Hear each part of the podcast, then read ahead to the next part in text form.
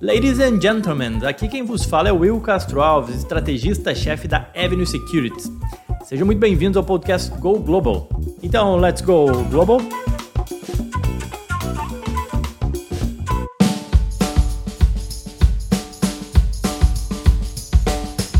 No dia 30 de abril, eu e o Guilherme Zanin tivemos a oportunidade de representar a Avenue na conferência anual da Berkshire Hathaway em Omaha, Nebraska.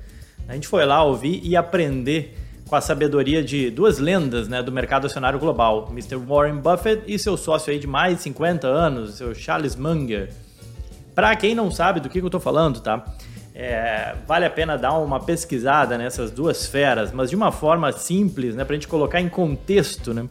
Se alguém tivesse investido é, mil dólares em 1965 nas ações da Berkshire Hathaway, Hoje, esse valor poderia ser o equivalente aí a mais de 18 milhões de dólares com a gestão desses dois líderes aí do seu time. Obviamente que vale lembrar né, que trata-se de um investimento hipotético, tá? E são mais 50 anos também. Nada garante que esse retorno aí vai se repetir, mas é só para é, exemplificar o poder dos juros compostos, como o Warren Buffett sempre fala, é, e o efeito disso nas ações da Berkshire. Bom, Antes de eu adentrar nos tópicos assim mais práticos daquilo que foi abordado lá na conferência, né? Eu queria deixar um pouco aqui aquilo que eu aprendi. Sabe aquela expressão de tipo cair a ficha, né? Algumas fichas caíram lá né, nesse evento da Berkshire Hathaway. Eu queria dividir com vocês porque eu acho que são, acho não, eu tenho certeza que são é, lições valiosíssimas aí para vocês enquanto investidores. Primeira coisa é o seguinte: a ideia do Value Investing, né? Quem quiser depois também dá uma procurada, uma filosofia, uma escola de investimento, é assim, uma forma de, de, de se investir em ações, tá? Muita gente questiona essa forma. É uma estratégia bem simples, né? Em resumo, seria comprar boas empresas e carregar as ações dessas boas empresas, uma posição, né, por, por anos, por alguns anos. Né? E essa ideia é, que é muito questionada, e por que que, assim, qual foi o meu primeiro insight lá? Cara, o Value Invest ele funciona. O Warren Buffett e a Berkshire Hathaway são uma prova viva disso. São uma prova viva de que o Value Investing funciona, ou pode funcionar. No entanto, o exemplo né, do, do Warren Buffett e da Berkshire ele se deu através de investimentos no mercado americano. Né, e não foi no mercado turco, ou russo, ou sul-africano, ou no mesmo no brasileiro. O Buffett ele fez fortuna investindo no maior mercado no mundo e em moeda historicamente forte, o dólar. A gente pode até buscar exemplos de value investors pelo mundo e provavelmente vão achar, né? Mas o fato é que a Berkshire e o Buffett fizeram fortuna essencialmente investindo no mercado americano, tá? Então, assim, é, eu entendo que nesse sentido, eu penso que o value investing ele pode funcionar no longo prazo, mas não necessariamente em qualquer mercado. Esse foi o primeiro insight que eu queria aqui dividir com vocês. Segundo, quem já viajou sabe, tá? Independentemente de onde você for, você vai encontrar um brasileiro. Isso é um fato, tá? É, eu lembro de ter encontrado brasileiro até na Estônia, uma vez que eu estava lá. Mas enfim, em Omaha não foi diferente. Encontrei vários brasileiros que, que já investem no mercado americano. Mas mais do que isso, tá? Mais do que brasileiros, eu tive a oportunidade de falar com franceses, argentinos, canadenses, indianos e até uma pessoa da Guatemala. E aí para mim ficou claro uma coisa: o mundo investe no mercado americano. Terceiro insight: Longo prazo, o investimento orientado para longo prazo, ele existe e funciona, ou pelo menos ele funcionou aqui nos Estados Unidos. Além do Buffett, né, do Warren Buffett, eu conversei com investidores, eu não conversei com Warren Buffett, infelizmente, tá? Mas enfim, eu consegui conversar com diversos investidores da Berkshire que carregam posição por 10, 20, até 35 anos. Conversei com um senhor lá que tinha comprado as ações de 86 e carregava até hoje. E a julgar, né, pelo público que tinha lá, tinha bastante gente mais velha, assim, bastante gente, um cara de, de aposentados, né? Eu tenho certeza que encontraria vários investidores aí é, que carregam posição nas ações da Berkshire aí por 10, 20, 35, independentemente de ser, serem as ações da Berkshire, mostra que investidores que já passaram por crise de 2008, guerra do Golfo, juros, inflação, crescimento, recessão, por aí vai, carregaram posição e não se arrependeram nem um pouco devido exatamente ao efeito dos juros compostos, ou seja, o longo prazo ele pode sim funcionar. Existem sim investidores de longo prazo. Quarto insight, super importante, educação financeira, tá? Caminhando por Omar, eu me dei conta de uma coisa. É, com os nossos investimentos, é necessário que a gente tenha assim, é, uma preocupação em passar isso é, para as próximas gerações. Ou seja, eu vi lá uma educação de base desde cedo. Eu vi diversas famílias, pai, mãe, filhos, né? É um evento até bem familiar, assim, não foram, não foram poucos, não.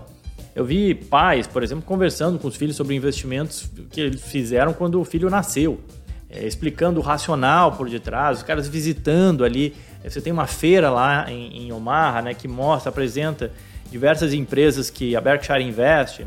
Eu vi o pai explicando, poxa, essa aqui é uma empresa de é uma, uma empresa ferroviária, de transporte ferroviário, explicando o case, por que, que aquela empresa era um bom investimento. Eu achei super interessante isso, tá? Essa é uma educação financeira que começa no berço. E hoje, sendo pai, sinceramente, eu entendi que essa é uma responsabilidade minha e ela é essencial. Quinto insight. Woodstock capitalista, né? Muita gente chama a conferência da Berkshire Hathaway de uma Woodstock capitalista. É um apelido bem interessante que dá até para relacionar com uma certa, eu diria, contracultura do local né? e das pessoas que estão lá. Deixa eu explicar. Bom, Seria razoável, né, supor que num evento é, capitalista, um mod ao capitalismo, digamos assim, a gente veria muito luxo, né? Coquetel com caviar, champanhe, sendo a bebida oficial, pessoas, as pessoas chegando nos seus carrões, jatinho particular, helicóptero, por aí vai. Cara, não vi absolutamente nada disso, tá?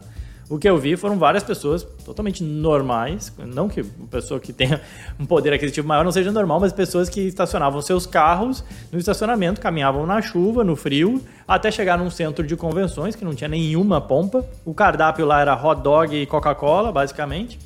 E, e, não vi carrão, cara.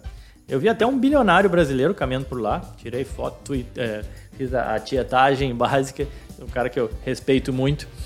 E, e assim, mas em geral, viu uma contracultura bem ao estilo Woodstock, né? Ou seja, é, que nos ensina que a verdadeira riqueza está nas, coisas, está nas coisas que a gente não consegue ver e nem possuir. E isso é uma coisa bem interessante que o próprio Warren Buffett sempre, sempre procurou ensinar e passar como filosofia de vida. Vale a pena também conhecer um pouco mais da vida desse um dos bilionários americanos que mais? Seguindo. Bom, passando agora para as coisas mais práticas, né? Ou seja, o que, que a gente é, aprendeu lá também, além de filosofia, né? Saindo dessa parte mais filosófica ou conceitual. É, bom, primeiro assim, falando dos resultados da Berkshire, né? É, a, a, conferência da Berkshire Hathaway nada mais é do que uma apresentação, uma divulgação dos, do, dos resultados da empresa para os seus acionistas. E a gente teve a divulgação aí dos números da empresa. Em geral, eu acho que o que vale a pena chamar a atenção aqui é que eles reduziram muito a posição de caixa. Né? A Berkshire ela tinha 143 bilhões de dólares em caixa, né? realmente parado em caixa. E eles reduziram isso de 143 para 102 bilhões de dólares nesses últimos 12 meses, através essencialmente da, das recompras de ações. A Berkshire veio recomprando suas próprias ações, a aquisição de 14% da Occidental Petróleo e também a aquisição de ações uh, de uma parcela de ações de, da Activision Blizzard, tá? São informações públicas que você consegue achar na própria carta deles, é, divulgação do resultado, quais são as principais posições da empresa, enfim, as mudanças. Isso é, é um documento público, o 13F. Depois dei uma procurada, 13F Berkshire Hathaway no Google, vocês vão achar. Mas enfim, o fato é que eles reduziram caixa e montaram posições em algumas empresas. Outra coisa que eu achei interessante, opinião sobre o mercado, né? O Buffett ele enfatizou muito que ele não sabe o que vai acontecer com a economia, né? Muita pergunta de inflação, juros, crise, recessão. Ele falou, é, enfim, que, que basicamente todo dia ele e o seu time acordam, né? Buscando investimentos em empresas que eles acreditam que sejam seguras, tanto para ele quanto para os seus investidores. E aí ele fala assim: nós jamais tomamos a decisão baseada no que vai acontecer no mercado. Nós jamais tentamos fazer o market timing. Palavras de Mr. Warren Buffett. Sobre especulação, Buffett e o Munger, eles criticaram muito o elevado nível de especulação existente hoje no mercado. Tá? Eles, eles falam que é, grande parte das pessoas não sabe o que é um investimento e, e que chegam com um certo approach, né? chegam no mercado pensando da forma errada. Uma mentalidade muito de especulação, de ganância, uso excessivo aí de derivativos, alavancagem. Então é basicamente o Buffett e o Munger criticando o mercado atualmente. Por outro lado, eles falam que é o seguinte, olha, realmente essa liquidez abundante existente no mercado, ela tem nos ajudado, né? Segundo eles. Eles, tanto é que eles conseguiram comprar participação de 14% na Occidental Petróleo, que é uma empresa de mais de 100 anos de história nos Estados Unidos, alguns bilhões de dólares de valor de mercado, e os caras conseguem montar posição nessa empresa em duas semanas. Né? Enfim, além de fazer as próprias recompras de, de ações da Berkshire. Então eles criticaram a questão da especulação, mas por outro lado estão é, se aproveitando dela. Uh, o Buffett defendeu bastante a atuação do, do Fed e do Tesouro Americano, né? Ele citou o exemplo da crise de 29, né? Os bancos receberam ajuda do Banco Central americano. Então, ou seja, não foi diferente. Aconteceu isso no passado. É toda essa ajuda e socorro à economia, né? Que foi, foi injetado em termos de, de liquidez e dinheiro. Ele falou que já aconteceu, né? De certa forma, no passado. E falou que é toda essa injeção de liquidez, que obviamente foi maciça ela nos ajudou a sair muito rápido de uma das maiores crises da história é, dos Estados Unidos. Então, enfim, ele defendeu a atuação do Fed. Tiveram muitas perguntas sobre inflação, obviamente, não, não poderia deixar de ser, né? É o tema do momento em termos de macroeconomia e de mercado. E aí, em geral, a resposta dele foi praticamente a mesma, né? Foi uma, uma resposta mais filosófica, na linha de que a melhor coisa para se proteger da inflação é ser bom naquilo que você faz. Né? Porque aí as pessoas vão valorizar mais seu trabalho. Então, ou seja, você vai conseguir cobrar mais pelo seu trabalho, pelo seu serviço, pelo seu produto, quanto melhor você for. É, então, e aí isso a inflação não vai conseguir tirar de você. Então, num cenário de inflacionário, o melhor investimento é em você mesmo, é em se desenvolver. Mais outros dois pontos aqui que eu acho relevantes comentar. Não, mais alguns três, três ou quatro pontos relevantes. Já até me perdi aqui. Sobre guerra, rapidinho, né? Passando. É, o Warren Buffett falou que no caso de uma guerra nuclear, ou enfim, a última preocupação é, que você teria seria com seus investimentos, né? E que seria uma grande lástima para o mundo, para a existência, enfim, não tem muito como prever nada sobre, sobre guerra. É, só que eles têm estado preocupados aí com, é, com questões de ataques uh, de cybersecurity. Né? As empresas deles sofreram ataques, é, são empresas ferrovias, de petróleo, todos os dias são atacados e, e essa é uma realidade que veio para ficar, enfim, e que eles têm lutado contra. É, sobre o petróleo, o Charles Munger né, comentou que vê a commodity como essencial e vital nos próximos anos. Ele diz ter uma visão diferente do consenso aí sobre a importância da commodity. Né? Muita gente fala em, em renovação de matriz energética, o petróleo perdendo espaço. Segundo ele, dado o baixo montante de investimentos aí nos últimos anos, o petróleo vai continuar sendo extremamente necessário e, e uma commodity escassa. Não por acaso, né, Berkshire veio aumentando investimentos no setor. Eles compraram aí é, a participação na, na Occidental Petróleo, 7 bilhões de dólares, além de aumentar a exposição na Chevron, que responde hoje por quase 8% do portfólio da Berkshire Hathaway. China, né? O Charles Munger disse que não tem dúvida que o governo chinês tem gerado muita preocupação nos investidores e que os preços das ações chinesas já refletem isso. No entanto, segundo ele, é, houve uma certa mudança de postura mais recentemente, que talvez isso vá impactar positivamente em preço de ações olhando mais para frente. Mas ele diz que investe lá porque basicamente consegue encontrar bons negócios e boas empresas no país a preços atrativos. E para acabar, super polêmico, né? Muita gente comentou disso, né? O Bitcoin. Os dois teceram várias críticas, né? O Buffett, é, o Buffett e Munger, né? O Buffett deu um exemplo hipotético. Ele falou o seguinte: olha, se fosse, se me oferecessem para comprar é, todas as por um valor simbólico, tá? Todas as terras dos Estados Unidos ou todos os apartamentos dos Estados Unidos por 25 milhões de dólares, eu faria o cheque agora mesmo, né? Lá na conferência para comprar. Agora, se me oferecessem todos os bitcoins do mundo por 25 milhões de dólares, ele não compraria. Vai lembrar que o montante, o valor estimado dos bitcoins pelo mundo são mais de 700 bilhões de dólares. Então ele fala, ele tem uma visão muito parecida com a, a visão dele sobre o ouro. Ele nunca investiu em ouro, né? Ele não é um grande fã do investimento em ouro, o Warren Buffett.